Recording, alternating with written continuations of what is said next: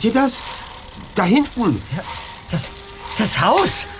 Es brennt. Ja. ja schnell hin.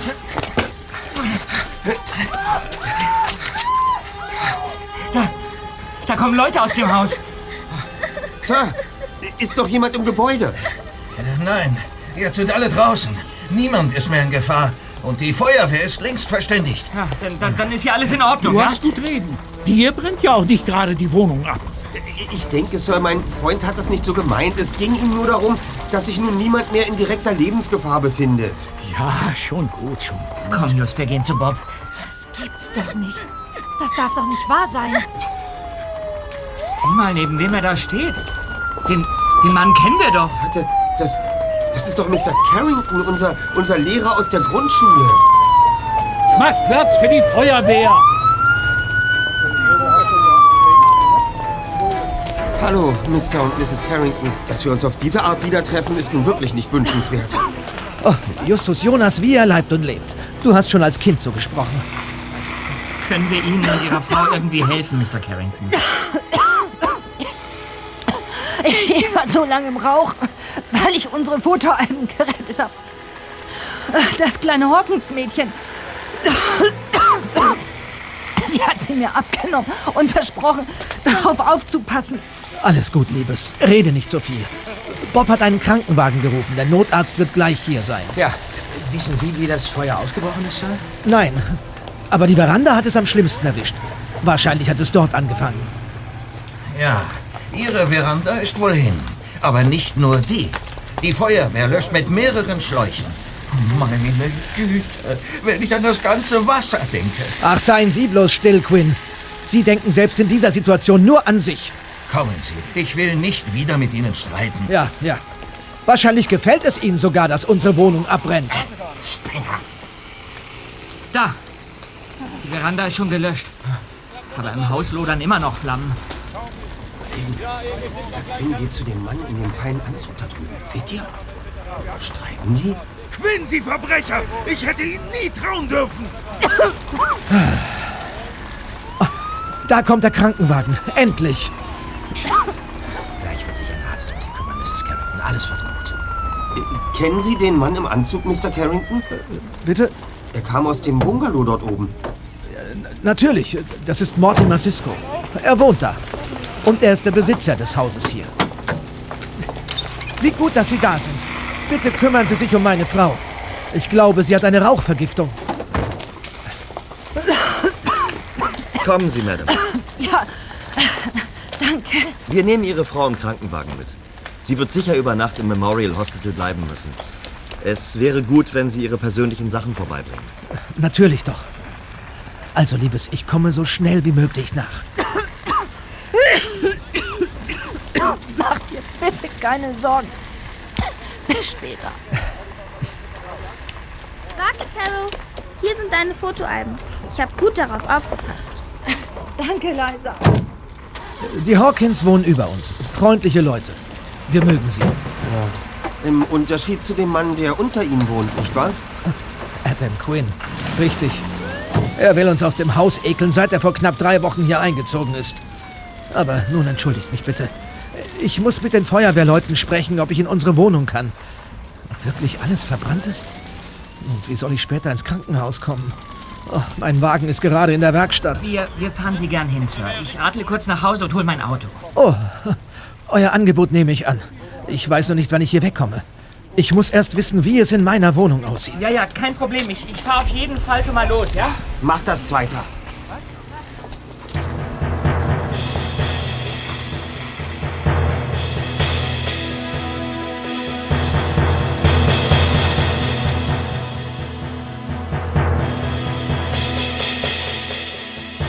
Nachdem der Brand endlich gelöscht war, durften sich die Hausbewohner in ihren Wohnungen umsehen. Justus und Bob allerdings wurden gebeten, draußen zu bleiben. Als Mr. Carrington nach einer Weile erschöpft zu ihnen kam, kehrte auch Peter gerade mit seinem MG zurück. Unsere Wohnung ist total ausgebrannt. Und was das Feuer übrig gelassen hat, ist vom Wasser zerstört worden. Das Einzige, was noch funktioniert, sind die Wohnungstüren. Die schließen noch einwandfrei. Ah. Wo waren Sie, als Sie das Feuer bemerkten, Sir? In der Küche. Ihr könnt euch sicher vorstellen, wie erschrocken wir waren, als wir nichts ahnend ins Wohnzimmer zurückgingen und die Flammen auf der Veranda sahen. Tja. Würdest du mich jetzt zu meiner Frau ins Krankenhaus fahren, Peter? Ja, klar doch. Mein Wagen steht schon bereit. Danke. So.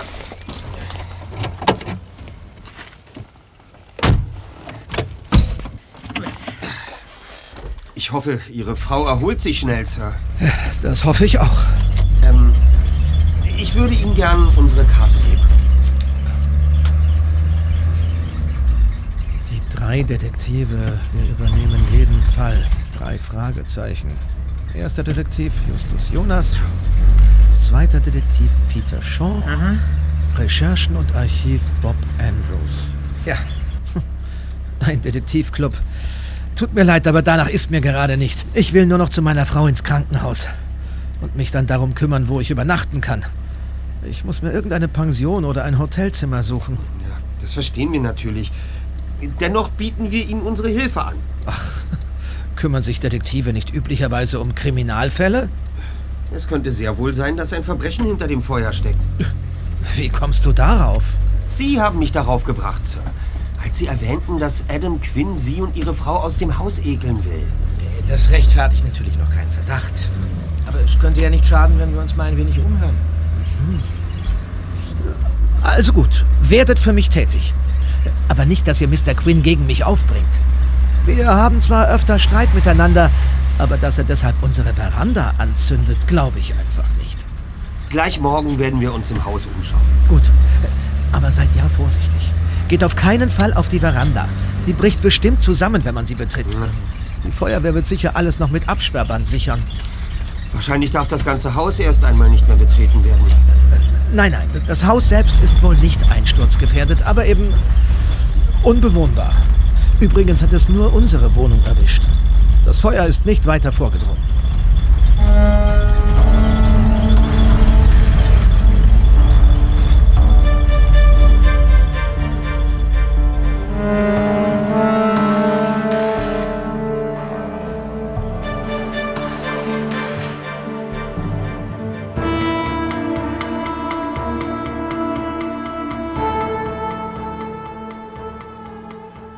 Am nächsten Nachmittag fuhren die drei Detektive zu der Brandstelle, um das Haus genauer in Augenschein zu nehmen. Als sie ankamen, wurde plötzlich im Erdgeschoss ein Fenster geöffnet. Mr. Quinn lehnte sich heraus, um ein nasses Handtuch auszubringen. Was macht ihr denn hier? Wart ihr nicht gestern schon da? Ja, so ist es, Mr. Quinn. Während des Brandes. Ihr gehört zu den Carringtons, richtig? In gewisser Weise ja. Wir waren früher Mr. Carringtons Schüler. Sind Sie gerade dabei, Ihre Wohnung zu trocknen? Ah, ihr habt ja keine Vorstellung, wie es hier aussieht. Hat Carrington euch geschickt? Will er sich daran ergötzen, wie schlecht es mir geht? Danach steht ihm ganz sicher nicht der Sinn. Seine Frau liegt im Krankenhaus, seine Wohnung ist völlig ausgebrannt und wir fragen uns. Hat er euch gesagt, ich sei schuld oder was? Nein, das hat er nicht behauptet. Wir fragen uns nur, wie der Brand ausbrechen konnte. Darum wollten wir uns... Wie der Brand ausbrechen konnte? Die Carringtons haben einen offenen Kamin. Wusstet ihr das? Ähm, Ja, vielleicht deshalb. Aber ehe der sture Bock das zugeben würde, behauptet er lieber, ich hätte das Feuer gelegt. Oh je. Ihr Wohnzimmer sieht ja wirklich schlimm aus. Ja, und das Wasser tropft immer noch von der Decke. Also, falls ihr Carrington seht, richtet ihm aus, dass ich ganz bestimmt kein Feuer gelegt habe. Oder glaubt ihr, ich wäre so dumm, dabei in Kauf zu nehmen, auch meine Wohnung zu ruinieren? Er hat diesen Verdacht nicht geäußert, Mr. Quinn. Ich hatte Streit mit den Carringtons, ja. Weil sie der Meinung sind, ich höre zu laut Musik. Das hat sich dann irgendwie hochgeschaukelt. Aber das hier habe ich nicht angerichtet. Mr. Carrington sagte, Sie wollten ihn und seine Frau aus dem Haus ekeln. Ich. äh, Ich hätte sie gern raus, das stimmt. Aber nicht, weil ich mit ihnen Streit hatte. Ich will das Haus kaufen. Es ist genau das, was ich immer gesucht habe. Nur deshalb bin ich ja vorübergehend in diese halbe Kellerwohnung gezogen. Aber den Kauf kann ich jetzt vergessen. Geht zu ihm und sagt ihm das. Am besten jetzt gleich. Und nun habe ich zu tun. Na sowas. Vielleicht habe ich mich ja getäuscht, Kollegen, und es gibt gar keinen Fall. Adam Quinn hat mit der Sache jedenfalls offenbar nichts zu tun. Ja, dann lass uns nachsehen, ob die Familie Hawkins aus dem Obergeschoss auch gerade hier ist. Vielleicht haben die irgendwas Verdächtiges mitbekommen. Na, dann kommt. Die Eingangstür steht offen. Ja, was ist das denn? Wie? Was meinst du, Erster? Hat uns Mr. Carrington nicht gesagt, dass die Türen nach dem Brand noch immer einwandfrei funktionieren? Ja. Ja, richtig, aber, aber, aber diese Wohnungstür ist nur angelehnt. Und das hier ist seine Tür. Das steht auf dem Klingelschild. In der Wohnung. Los, wir sehen nach. Leise.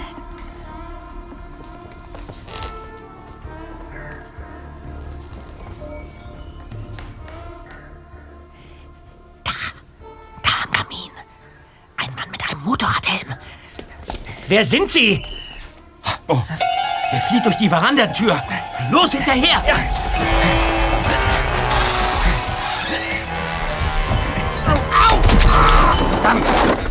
Verandablätter. Und Mr. Carrington hat uns noch gewarnt. Dieser Kerl ist mit dem Motorrad weg. Ein Motorrad mit Beiwagen. So hätte er einiges an Beute wegschaffen können. Aber das Feuer hat fast alles zerstört. Ah, das interessiert mich gerade herzlich wenig, Freunde. Ich, ach, ich befürchte, ich habe ich hab mich beim Sturz verletzt. Ach, mein Fuß. Zeig mal her. Hier. Was ist denn hier los? Mr. Quinn, wir hätten gerade um Haaresbreite einen Einbrecher gefasst. Hier in Mr. Carringtons Wohnung. Ja, und, und dabei hat Bob sich verletzt. So? Ein Einbruch? Dann werde ich gleich die Polizei verständigen. Aber erst zu dir, Junge. Brauchst du einen Arzt? Ah, Ich weiß nicht. Mein Fuß tut ziemlich weh. Ach, hoffentlich ist er nicht gebrochen. Ich fahre dich am besten sofort ins Krankenhaus. Ja, mach das, Peter. Ja. Ich werde hier bleiben und auf das Eintreffen der Polizei warten. Bob, kannst du aufstehen? Ich glaube, es geht. Moment mal. Warte mal. Au, au, au, au, au. Ah. Stütz, stütz dich auf mich. So. Und jetzt ganz langsam. Ganz langsam. So. Hoffentlich ist es nichts Ernstes, Bob. Wir bleiben per Handy in Kontakt, Kollegen. Viel Glück. Ja, komm, Bob. Okay, bis später, Just. Kannst dich ruhig aufstützen. Ja, komm. mach ich. Mach ich.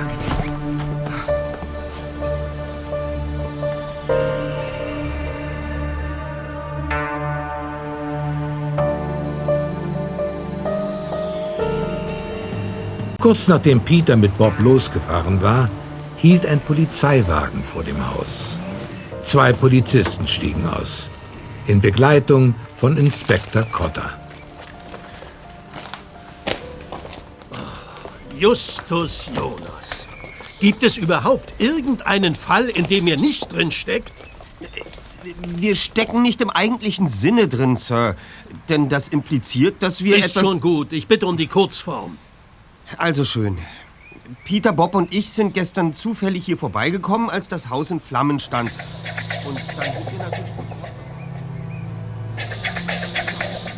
sich Bob dabei den Fuß verletzt hat.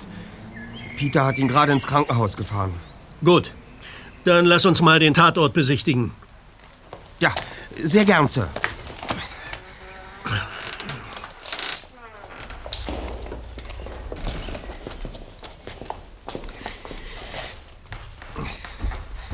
So, äh, hier vor dem Kamin haben wir den Einbrecher überrascht. Offenbar so rechtzeitig, dass er noch nichts stehlen konnte. Verstehe. Wir werden dann jetzt mit der Spurensicherung beginnen. Das heißt, ich soll die Wohnung verlassen? Da fragst du noch? Ich danke dir für deine Hilfe, Justus. Aber ab sofort übernehmen wir die Sache. Hab verstanden, Sir. Bis dann also.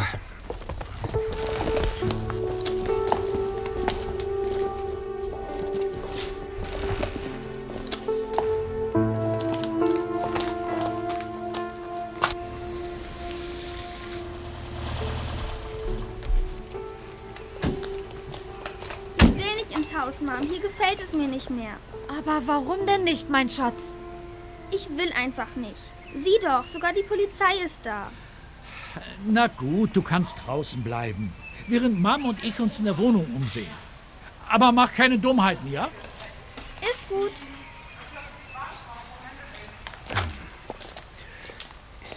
Hallo. Warte mal. Bist du nicht Liza Hawkins? Äh, ja. Und du? Bist du nicht gestern auch schon hier gewesen? Das hast du gut beobachtet. Obwohl es gestern ja alles sehr aufregend war. Echt schlimm. Weißt du irgendetwas über den Brand? Ich?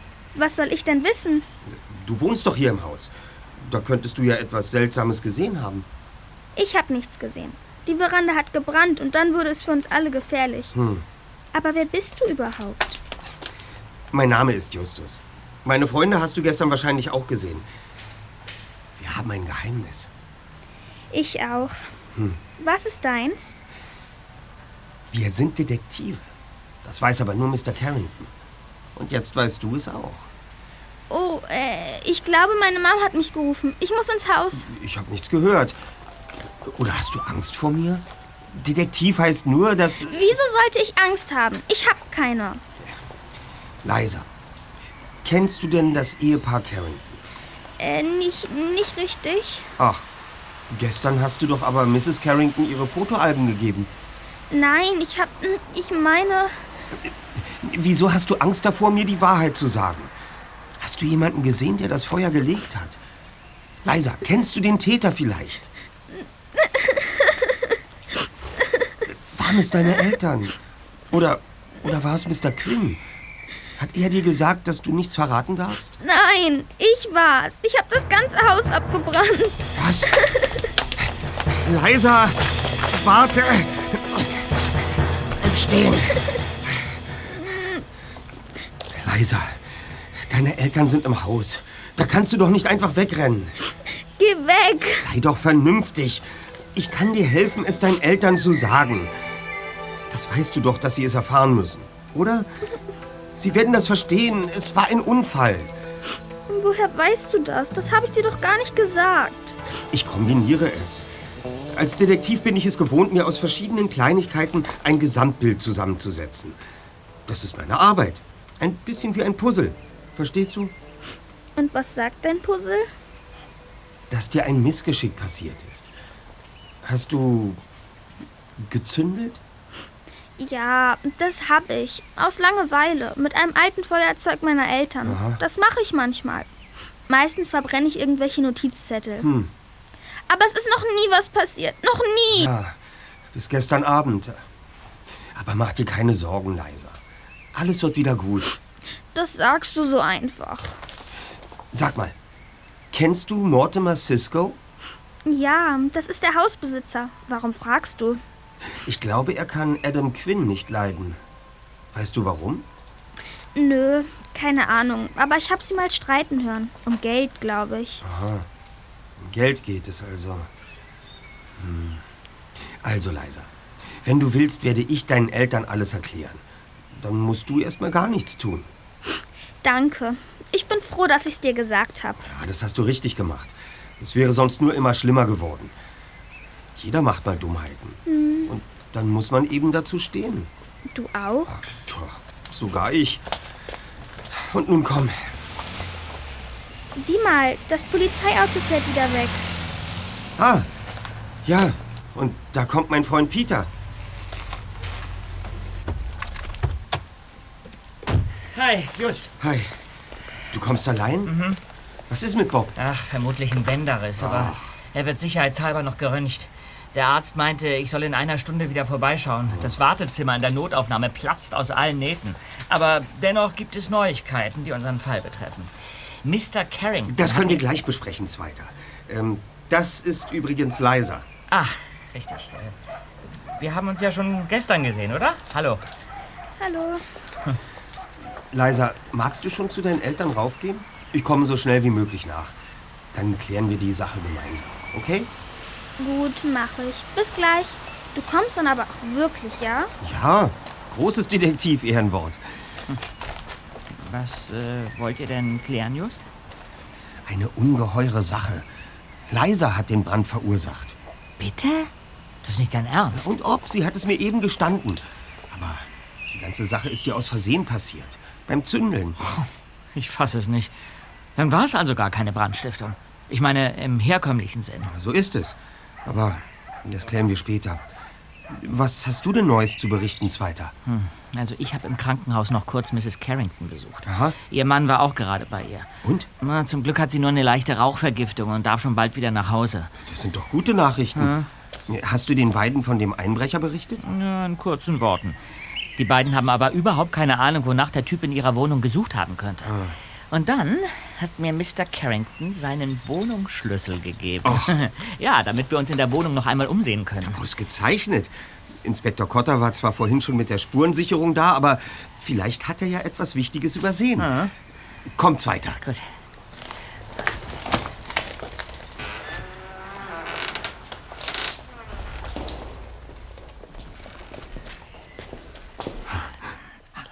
Wir haben Glück. Cotter hat die Wohnung nicht versiegelt. Dann schließ mal auf. Ja, bin ja schon dabei. Sieh doch. Am Türschloss befinden sich keinerlei Einbruchsspuren. Das belegt, dass der Motorradfahrer recht professionell vorgegangen ist. Los, gehen wir rein.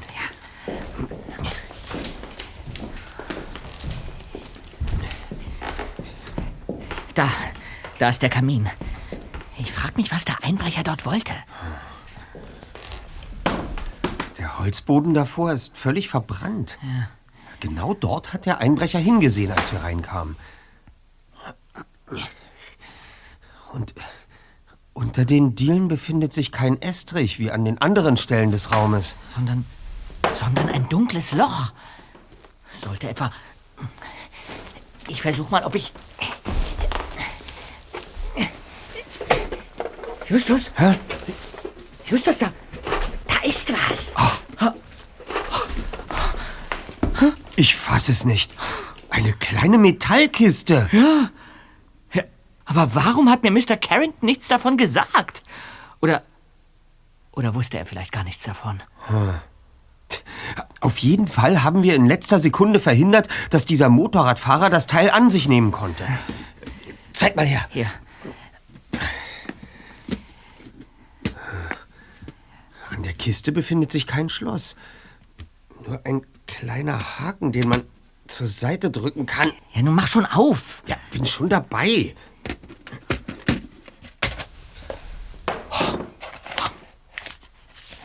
Zur Hälfte gefüllt. Ja, mit, mit, mit alten Fotos und, und Zeitungsausschnitten. Ja. Aufnahmen von Kindern.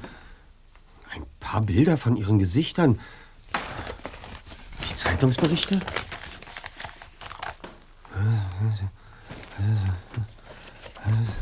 Oh Mann! Ja, was, was, was denn? Ja, so wie es aussieht, sind all die Kinder auf den Fotos entführt worden.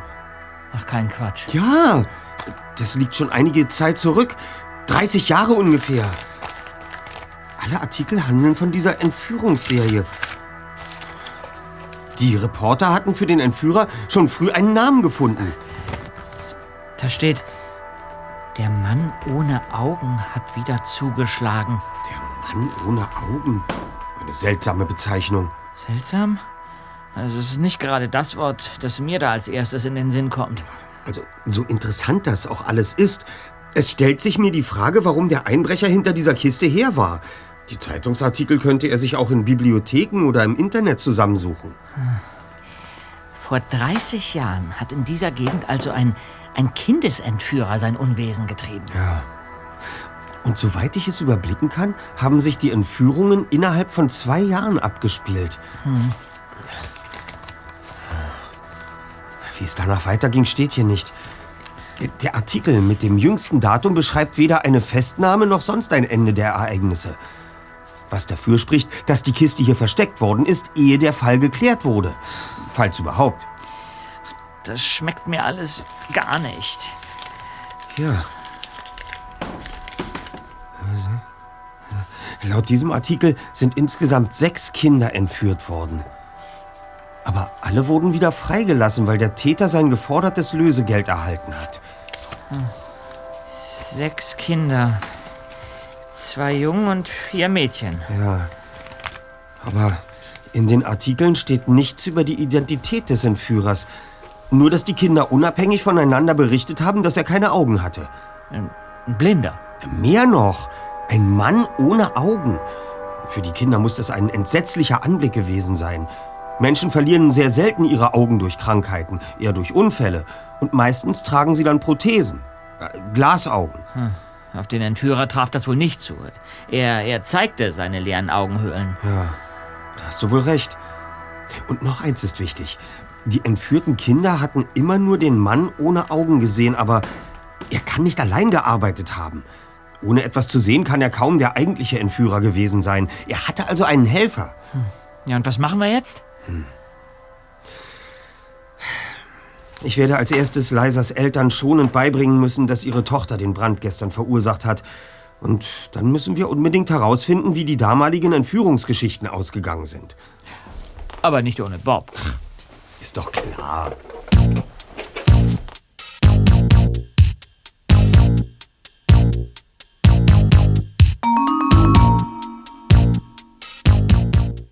Während Justus wie versprochen zu Liza und ihren Eltern ging, rief Peter Bob an und versorgte ihn mit den neuesten Informationen. Der dritte Detektiv war bereits von seinem Vater aus dem Krankenhaus abgeholt worden, durfte aber wegen seiner Verletzung das Haus nicht verlassen. Und so trafen sich die drei Detektive statt in der Zentrale an diesem Abend in Bobs Zimmer. Peter stellte die Kiste, die sie aus der Carrington-Wohnung mitgenommen hatten, auf den Tisch ab. So, da ist sie. Das darf doch alles nicht wahr sein, Hm. Freunde. Äh, doch zunächst mal, Just, äh, wie ist denn das Gespräch mit Leisers Eltern gelaufen? Naja, Liza hat sehr geweint, aber ihre Eltern haben zum Glück relativ gefasst reagiert. Ja. Trotzdem möchte ich nicht in Lisas Haut stecken. Damit wäre das Thema Brandursache zumindest abgehakt. Nun aber mal zu dir, Bob. Wie geht's dir denn? Ach, zum Glück alles nur halb so schlimm. Aber ich muss erst mal ein paar Tage das Bein ruhig halten. Darf mich dann nur auf Krücken bewegen. Äh, Dennoch habe ich aufgrund von Peters Infos schon einige Dinge recherchiert, die unseren Fall betreffen. Alle Achtung! Und äh, was ist dabei herausgekommen? Ja, also als erstes habe ich nach meiner Entlassung noch einmal Mrs. Carrington in ihrem Krankenzimmer besucht und sie über die aktuellen Vorkommnisse unterrichtet. Also die Sache mit Liza habe ich jedoch erstmal für mich behalten. Hm, was vielleicht auch besser ist. Das sollte sie lieber von Mr. und Mrs. Hawkins erfahren. Eben. Jedenfalls hat mir dann Miss Carrington erzählt, dass sie mit ihrem Mann bereits seit 28 Jahren in dieser Wohnung lebt. Die beiden waren damals die ersten Mieter, die in den Neubau eingezogen sind. Das bedeutet, dass die Kiste mit den Kinderfotos und den Zeitungsberichten wohl unmittelbar vor dem Einzug der Carringtons in ihrer Wohnung versteckt wurde. Exakt. Denn als ich ihr davon berichtet habe, schien sie wirklich überrascht zu sein.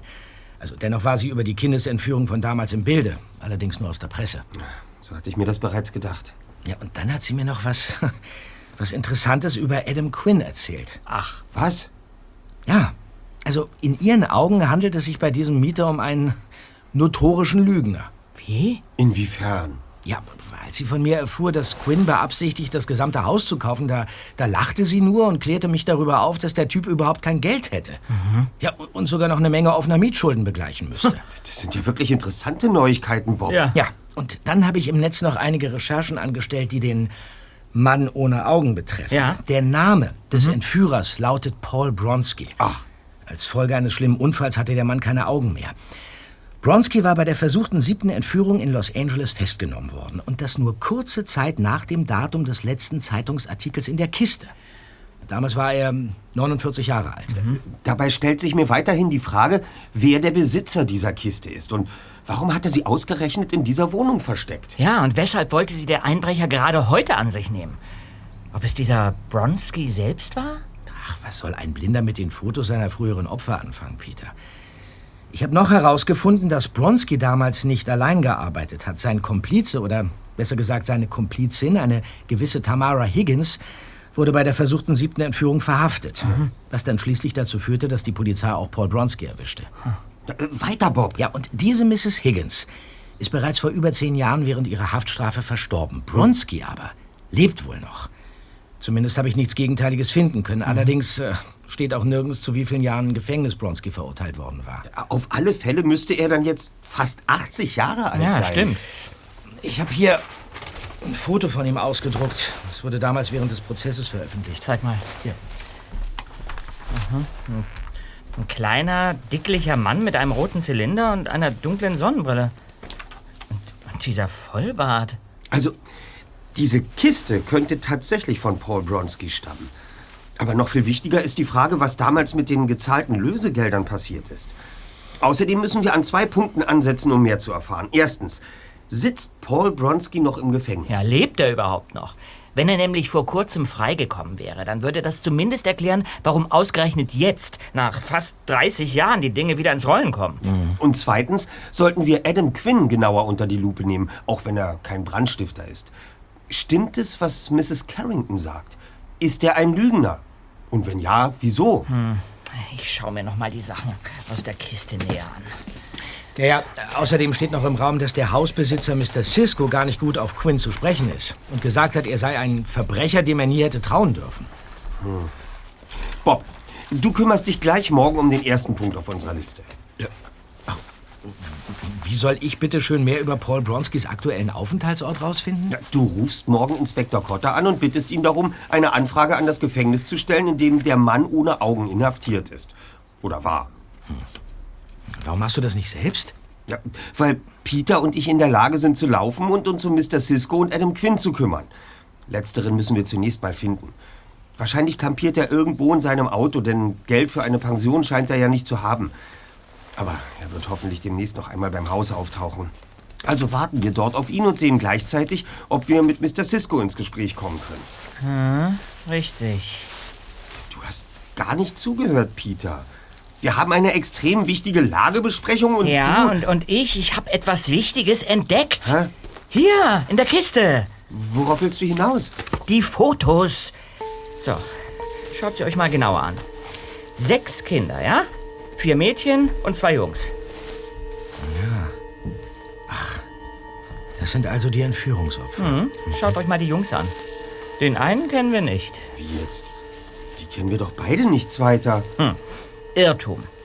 Wir kannten ihn damals nicht, als er noch ein Kind war. Aber seitdem sind fast 30 Jahre vergangen. Stellt ihn euch mal älter vor. Ja. Brillante Arbeit, Peter. Wie konnten wir nur so blind sein? Ich, ich freue mich ja, dass ihr so begeistert seid, Freunde, aber mir sagt dieses Foto überhaupt nichts. Wie soll denn das sein? Bob, denk dir den Rest Babyspeck von den Wangen. Stell dir sein Haar ein bisschen länger vor, mach ihn 30 Jahre älter und, und steck ihn in ein Rippunterhemd. Bingo! Fertig ist... Mr. Adam Quinn. Mensch, ihr habt recht. Hm. Ja, Adam Quinn war als Kind ein Opfer des Mannes ohne Augen.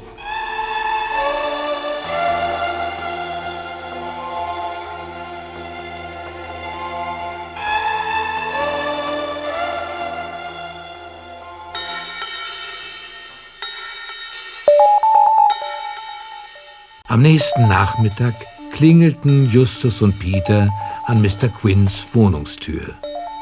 Doch wie erwartet, öffnete niemand.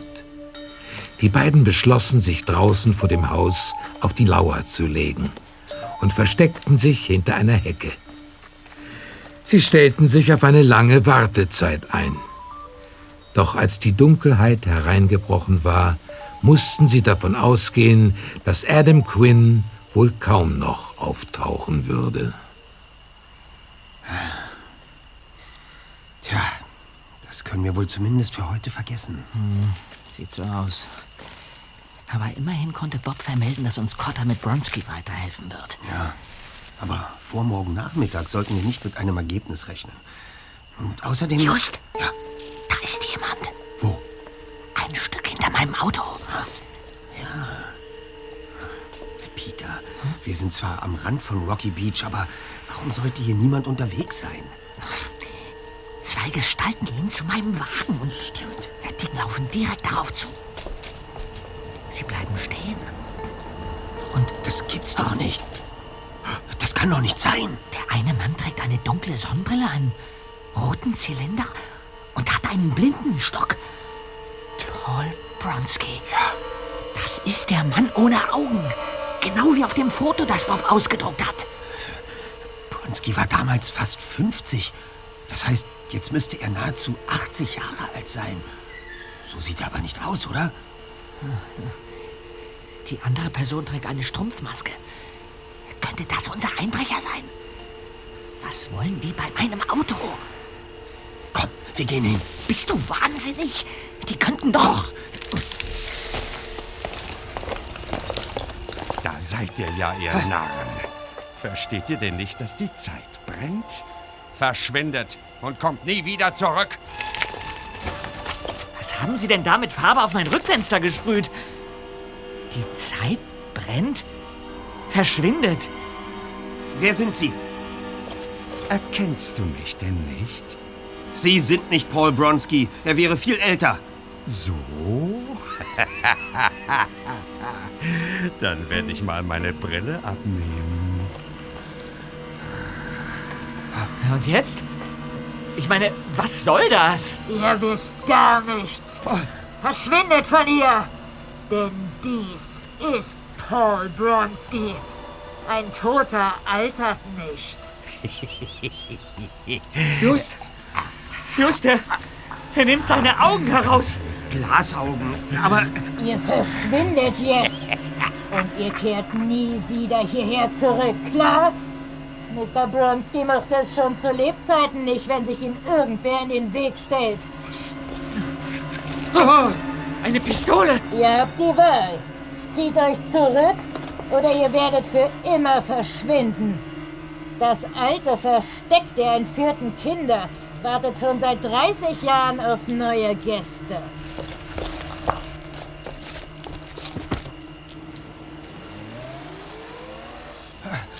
das waren sie. Und wir haben sie so einfach entkommen lassen. Ich muss zu meinem Bedauern zugeben, dass auch mich die Erscheinung dieses augenlosen Mannes kurzfristig außer Gefecht gesetzt hat. Ja, mir zittern immer noch die Knie. Jedenfalls sind sie weg. Und wir haben uns nicht mal das Autokennzeichen gemerkt. Du hast Nerven. Wie denn, wenn gerade ein Typ mit, mit Strumpfmaske mit einer Pistole auf uns zielt? Ist dir nicht aufgefallen, dass das gar kein Mann war, Peter? Wie jetzt? Äh, Du, du, du meinst, das, das war eine Frau? Ja, auch wenn sie nicht gerade eine Bikini-Figur hatte, die Stimme war unverkennbar weiblich. Die Zeit brennt. Ja. Eine seltsame Aussage. Aber beides spielt in unserem Fall eine große Rolle.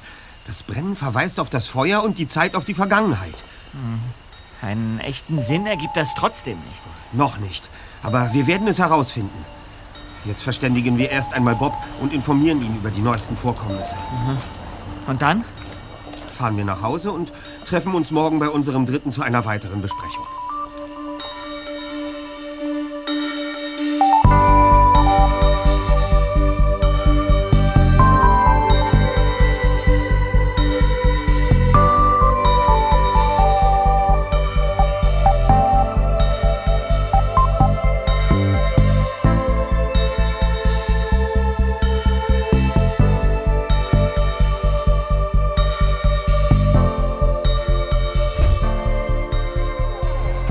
Hallo. Hi, Bob. Ach, Mensch, da seid ihr ja endlich. Ich habe interessante Infos für euch. Und die wären? Äh, Setzt euch doch erst mal hin. Ja, jetzt schieß schon los. Also, ich habe gestern Nacht noch im Internet recherchiert, um allen Hinweisen auf die entführten Kinder nachzugehen. Und dabei bin ich auf der Homepage von jemandem gelandet, der behauptet, dass er selbst als Kind entführt worden sei. Ach, ja, und weiter? Er hat auf seiner Seite ein Diskussionsforum, in dem er anderen Betroffenen angeboten hat, sich miteinander auszutauschen. Und dabei bin ich, der Wahnsinn, hier, seht's euch an, auf einen Beitrag einer Userin mit dem Nickname, hier, Freudenreiches Kieselsteinchen 06 gestoßen. Moment. Da steht, ich war damals beim Prozess gegen Bronski dabei, war selbst eins der Opfer, das letzte, um genau zu sein. Nach mir wollte er nur noch ein weiteres Kind entführen und dann aufhören. Hatte genug Geld zusammen, hat er gesagt. Er wollte sich mit seiner Komplizin Tamara Higgins ein Haus kaufen. Dort wollten die beiden sich dann zur Ruhe setzen. Doch dann sind sie erwischt worden. Jetzt wissen wir schon mal, Paul Bronski und seine Komplizin Tamara Higgins, die waren Liebespaar. Sie wollten sich damals zusammen ein Haus kaufen, kurz bevor sie geschnappt wurden. Ja, und weiter? Da überleg doch mal, Erster, die beiden wollten sich mit dem Lösegeld ein Haus kaufen. Sie müssen aber auch das übrige Geld loswerden, um keine Spuren zu hinterlassen. Also brauchen Sie ein gutes Versteck dafür. Sie schleichen in das Haus, das Sie kaufen wollen, ein Neubau, in dem noch niemand wohnt und der sicher auch nicht bewacht gewesen ist. Ja. Sie verstecken die Kiste dort, wo Sie später einziehen und Ihre Beute und Ihre Unterlagen in aller Ruhe aus dem Versteck holen können. Der kapiert? Du meinst... Es handelt sich um das Haus, in dem es jetzt gebrannt hat. Ja, natürlich fehlen uns die Beweise, aber ich halte diese Theorie für sehr wahrscheinlich. Jedenfalls sind vor 28 Jahren nach der Verhaftung statt des sauberen Pärchens Bronski und Higgins dann die Carringtons eingezogen, ohne zu wissen, dass es unter ihrem Kamin ein Geheimversteck gibt. Ja, aber warum befand sich dann kein Geld in der Kiste? Ja, das finden wir auch noch raus. Auf jeden Fall habe ich mir gestern Nacht ein neues Profil für dieses Forum angelegt und unser Kieselsteinchen 06 angeschrieben mit der Bitte, sich dringend unter meiner Handynummer zu melden. Wie, wie, wie meinst du wirklich, da wird sich jemand melden? Ja, okay, große Hoffnung habe ich nicht, aber ich habe Kieselsteinchens Weg weiter im Netz verfolgt, Freunde. Und dabei bin ich auf einen Artikel gestoßen, der zehn Jahre nach den Vorfällen über die Entführungsopfer von damals berichtet. Und? So, jetzt seht mal her. Drei verbergen sich hinter falschem Namen. Doch die anderen drei Opfer, die nennen ihre echten Namen. Adam Quinn taucht allerdings nicht auf. Es handelt sich um drei Frauen. Da haben wir eine Gertha Maskell, von der es sonst keine Spuren im Netz gibt. Eine Brittany Rogers, die ist Oberinspektorin geworden, dennoch verliert sich ihre Spur. Und jetzt, der Hammer, jetzt kommt's. Leslie Loke. Sie hat mit 25 Jahren geheiratet und den Doppelnamen Loke Smith angenommen. Ach. Und was ist jetzt der Clou an der Sache? Ja, sie kam wegen kleinerer Verbrechen mehrmals mit dem Gesetz in Konflikt, was dazu führte, dass ihr Mann sich von ihr scheiden ließ. Und das alles wurde bekannt, weil sie unter ihrem Doppelnamen ein wenig beachtetes Buch mit dem Titel Entführt mein Leben im Schatten des Dramas veröffentlicht hatte. Und in dem erzählt sie von dem traumatischen Erlebnis ihrer Kindheit sowie von ihrer Karriere als Kleinkriminelle. Ich verstehe immer noch nicht so richtig. Leslie Loke Smith ist wie Quinn ein Entführungsopfer des Mannes ohne Augen. Und ich habe herausgefunden, dass ausgerechnet diese Frau kurz nach Adam Quinn nach Rocky Beach gezogen ist. Ach, ausgezeichnet, Bob. Dieser Spur müssen wir unbedingt nachgehen. Ja. Äh, Moment. Das ist Inspektor Cotter. Äh, Ich schalte auf Mithören, Freunde. Ja. Inspektor Cotter. Ja, gut, dass Sie anrufen. Sagen Sie, haben Sie etwas über Bronski rausgefunden? Also, Bob, macht euch das nicht zur Gewohnheit, aber diesmal kann ich euch weiterhelfen. Hört zu. Paul Bronski, der Mann ohne Augen, ist tot. Ah. Ah, das dachte ich mir, ja. Er ist vor knapp einem Monat gestorben im Gefängnis. Wissen Sie vielleicht, ob er Erben hatte? Darüber ist mir nichts bekannt. Hm. Aber ich habe in Erfahrung bringen können, dass Mr. Adam Quinn ihn kurz vor seinem Tod im Gefängnis besucht hat. Wirklich? Aber der Hintergrund seines Besuches ist nicht bekannt. Und weitere Informationen habe ich nicht. Ich wüsste dennoch gern. Da geht der Notruf ein. Ich muss Schluss machen. Ja, okay. Aber wir sprechen später, ja? Was sagt ihr dazu, Freunde? Der Fall wird immer verworrener. Aber jetzt solltest du uns erstmal die Adresse von dieser Leslie Loke Smith mitteilen, Bob. Peter und ich werden dieser Lady ein wenig auf den Zahn fühlen. Okay, kein Problem. Die schreibe ich euch auf. Wartet mal.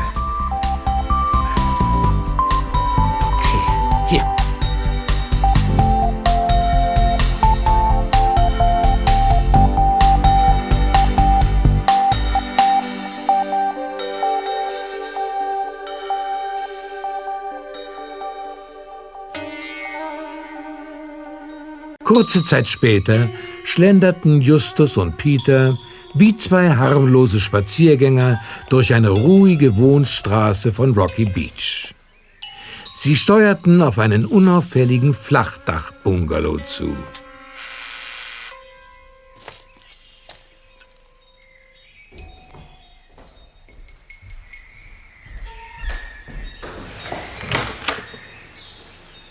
Ja? Entschuldigen Sie die Störung, Mrs. Ähm, Wir führen eine Umfrage durch. Es geht um die verschiedenen Wohngebiete in Rocky Beach. Hätten Sie kurz Zeit, uns ein paar Fragen zu beantworten? Eine Frage ist okay. Und zwar die, die du mir gerade gestellt hast. Nein, ich habe keine Zeit und nun verschwinde. So einfach ist das leider nicht, ja? Mein Freund hat Ihnen nicht die Wahrheit gesagt. Denn eigentlich wollten wir aus einem ganz anderen Grund zu Ihnen, Mrs. Logue Smith. Warum betonst du meinen Namen so seltsam? Wir haben Ihr Buch gelesen. Die Geschichte Ihrer Entführung. Das fanden wir interessant. Habt ihr das Buch hier? Wollt ihr ein Autogramm? Ich hätte da noch einen anderen Vorschlag. Wir lassen die Schauspielerei und Sie sagen uns, was es mit der Kiste auf sich hat, die Paul Bronski damals versteckt hat. Wollen Sie die Kiste? Wir haben sie. Und nur wir wissen, wo sie ist. Aber ich. Sie haben uns gestern Nacht bedroht. Doch wir legen keinen Wert darauf, Anzeige zu erstatten. Viel wichtiger ist uns... Anzeige erstatten? Jetzt passt mal auf! Hände hoch! Lass das, Leslie! Mr. Quinn? Da habt ihr uns also gefunden, Jungs. Ihr macht eurem Ruf als Detektive wirklich alle Ehre. Sie wissen, wer wir sind? Drei Jungs, die ganz unauffällig sehr gezielte Fragen stellen, die einen Einbrecher verfolgen und dabei einige tollkühne Risiken eingehen. Wenn man hier in Rocky Beach ein wenig herumfragt, erfährt man schnell, wer ihr seid. Die drei Fragezeichen. Und Leslie und mich habt ihr nun auch entlarvt. Ja, aber... Nur kann ich nicht mit einem großen Verbrechen dienen. Hm. Ja, Leslie ist eingebrochen, das stimmt. Aber sie hat nichts gestohlen. Dass ihr ausgerechnet vorm Haus aufgetaucht seid, als Leslie oben war, hat mich ganz schön Nerven gekostet. Und dass ihr dann auch noch direkt in Carringtons Bude gestiefelt seid und Leslie dort erwischt habt. Tja. Die Sache gestern Abend hat Leslie inszeniert, damit ihr euch verzieht. Und wir. Ja? Weiter, Mr. Quinn. Adam, warum erzählst du den Jungs das alles? Wir hätten sie gleich engagieren sollen, Leslie. Mit ihrer Hilfe können wir das Rätsel um Bronskis Lösegeld vielleicht lösen. Also gut. Kommt rein. Danke. Setzt euch doch. Danke. Wir erzählen euch alles. Von Anfang an. Einiges wissen wir ja schon. Sie wollen die damals verschwundene Beute der Entführer finden. Sie haben gehofft, dass sie in der Kiste unter den Bodenbrettern der Carrington steckt. Aber da war sie nicht. Ja, sie hätten eh kein Geld daran gefunden. Denn in der Kiste waren nur Zeitungsartikel und Fotos. Aber das wissen Sie ja offensichtlich. Die Frage ist nur, woher? Durch eine Wanze. Hm. Die habe ich in Carringtons Wohnung deponiert, nachdem ihr Leslie dort überrascht habt. Ja, stimmt. Sie kamen dazu, kurz nachdem Bob gestürzt war. Und konnte so später mithören, wie ihr die Kiste rausgeholt und geöffnet Mhm. habt. Woher wussten Sie überhaupt von dem Versteck unter dem Kamin? Ich habe mich stets über Bronski auf dem Laufenden gehalten. Ich konnte die Entführung mein ganzes Leben lang nicht vergessen. Ich hatte immer Angst, abends allein nach draußen zu gehen. Aha. Das, ähm, das wollte ich nicht mehr, versteht ihr? Klar. Als ich dann hörte, dass Bronski krank ist und sterben wird, habe ich ihn im Gefängnis besucht. Und weiter? Ich wollte Frieden mit ihm schließen, das alles endlich hinter mir lassen. Und wisst ihr was? Er hat mir plötzlich leid getan. Ein alter, einsamer Mann. Als ich mit ihm sprach, entschuldigte er sich bei mir und ich glaube, dass er es ehrlich meinte. Und dann verriet er mir, dass er die Kiste mit der Sammlung und dem Geld in diesem Haus versteckt hat. Mit dem Geld? Er sagte, die Beute sei auch in der Kiste? Ja. Doch das war offenbar gelogen. Ein letzter Streich eines alten Mannes.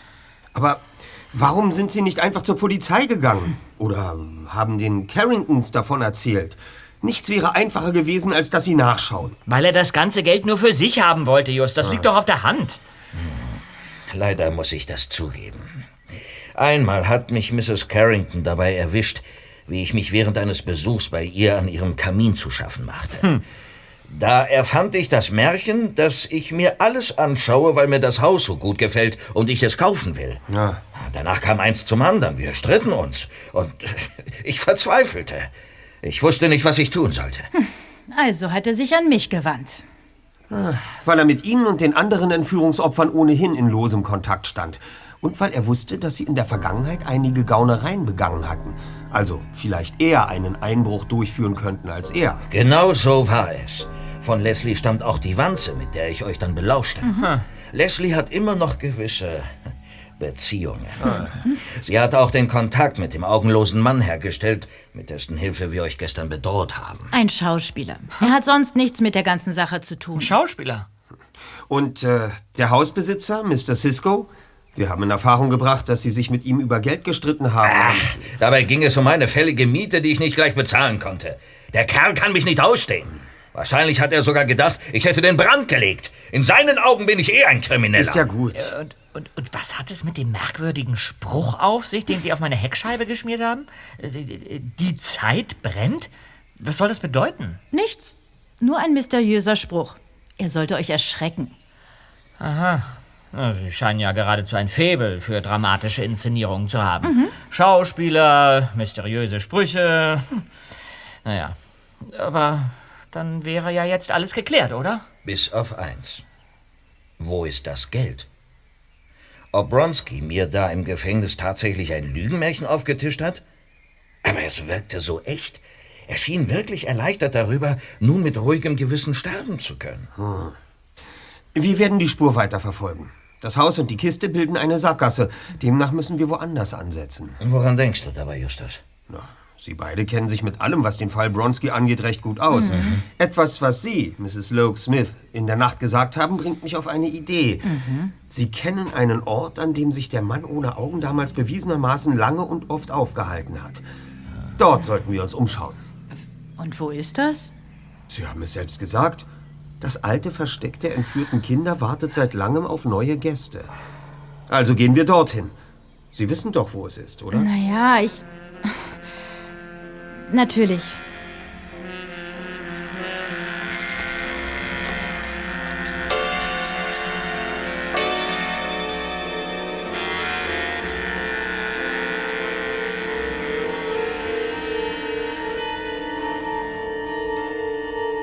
Paul Bronski hatte die entführten Kinder in einem stillgelegten Fabrikgelände in Los Angeles gefangen gehalten.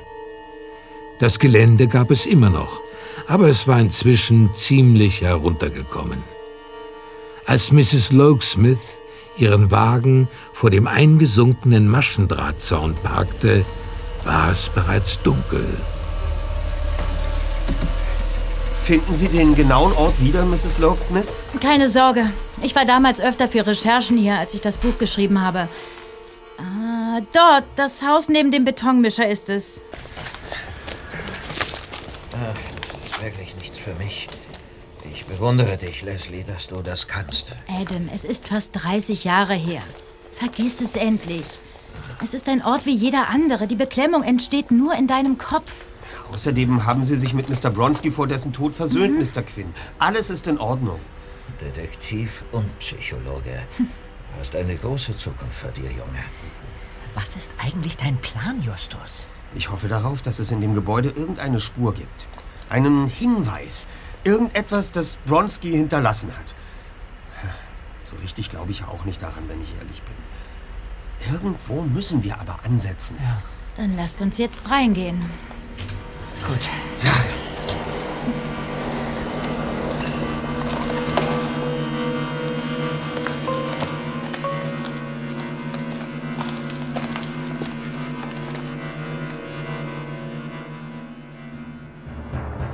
Zu Hause in seinem Zimmer hätte Bob am liebsten an den Fingernägeln gekaut. Er fühlte sich elend. Zum Nichtstun verdonnert zu sein war schrecklich. Er wollte handeln, irgendetwas zur Lösung des Falles beitragen. Zwar hatte ihn Justus gerade angerufen und ihm die neuen Informationen über Adam Quinn und Mrs. Leslie Lowe Smith mitgeteilt, doch über den Verbleib des verschwundenen Lösegelds konnte auch er sich keinen Reim machen. Das Klingeln des Handys riss Bob aus seinen Gedanken. Ja, Bob Andrews hier. Hallo, mein Name Brittany Rogers. Britney Rogers? Moment mal, äh, der Name sagt mir doch irgendwas. So, aber du kennst mich unter einem anderen Namen. Freudenreiches Kieselsteinchen? Albern, ich weiß. Ja, vielen Dank, dass Sie sich bei mir melden. Deine Nachricht hat mich neugierig gemacht. Der Mann ohne Augen. Wie kommst du auf diese alte Geschichte? Ja, also meine Freunde und ich, wir betreiben ein Detektivbüro und sind in einem Haus auf eine alte Kiste von Mr. Bronski gestoßen. Und in der befanden sich eine Menge Zeitungsartikel über die damaligen Entführungsfälle und ein paar Kinderfotos. Das ist interessant. Und deshalb haben wir inzwischen zu zwei ehemaligen Entführungsopfern Kontakt aufgenommen. Oder mit dreien, wenn ich sie dazu zähle. Ich arbeite inzwischen in New York bei der Polizei. Und als ich hier anfing, habe ich mir die alten Akten im Fall Mann ohne Augen schicken lassen. Ich wollte das alles noch einmal aufrollen. Aber meine Vorgesetzten haben mich nicht unterstützt. Schade drum. Denn das verschwundene Lösegeld, ja, das hätten alle gern gefunden. Sagen Sie, Mrs. Rogers, kennen Sie Adam Quinn und Leslie Logue Smith näher? Naja, wir haben uns einige Male getroffen. Adam ist eine Seele von Mensch. Aber Leslie? Hm, ich weiß nicht. Das ist vielleicht nicht schön, wenn ich das über meine alte Leidensgenossin sage, aber ich habe ihr nie so richtig vertraut. Eine ziemlich undurchsichtige Person, wenn du mich fragst. Hm. Ah, nie so richtig vertraut. Aber Moment mal. Ja doch. Bitte? Das muss es sein. Was hast du denn plötzlich? Ähm, äh, bitte nehmen Sie es mir nicht übel, Miss Rogers, aber äh, kann ich Sie, kann ich Sie später noch mal zurückrufen? Aber ja, Ihre Nummer habe ich auf meinem Display. Ich, ich muss jetzt ganz dringend meine Freunde anrufen. äh, kein Problem. Bis später dann. Ja, danke.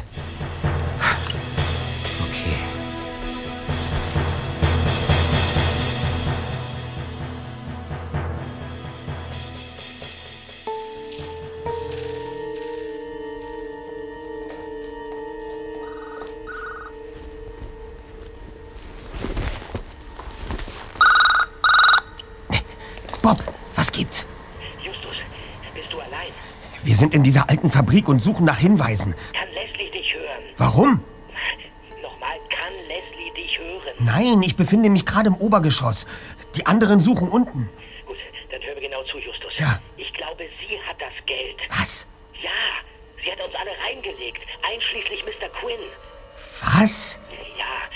Sie beim Einbruch erwischt haben, da war sie nicht kurz davor, die Kiste zu finden, sondern sie hatte sie bereits gefunden und wieder zurückgestellt. Aber Sie hat das Geld herausgenommen und danach Adam Quinn gegenüber behauptet, sie hätte die Kiste nicht gefunden.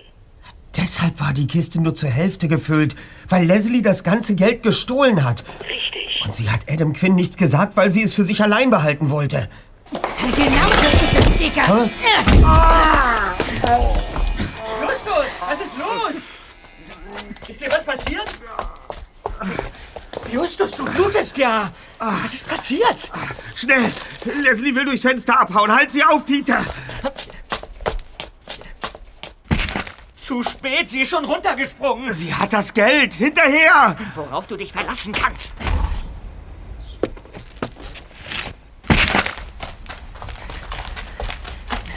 Bleiben Sie stehen!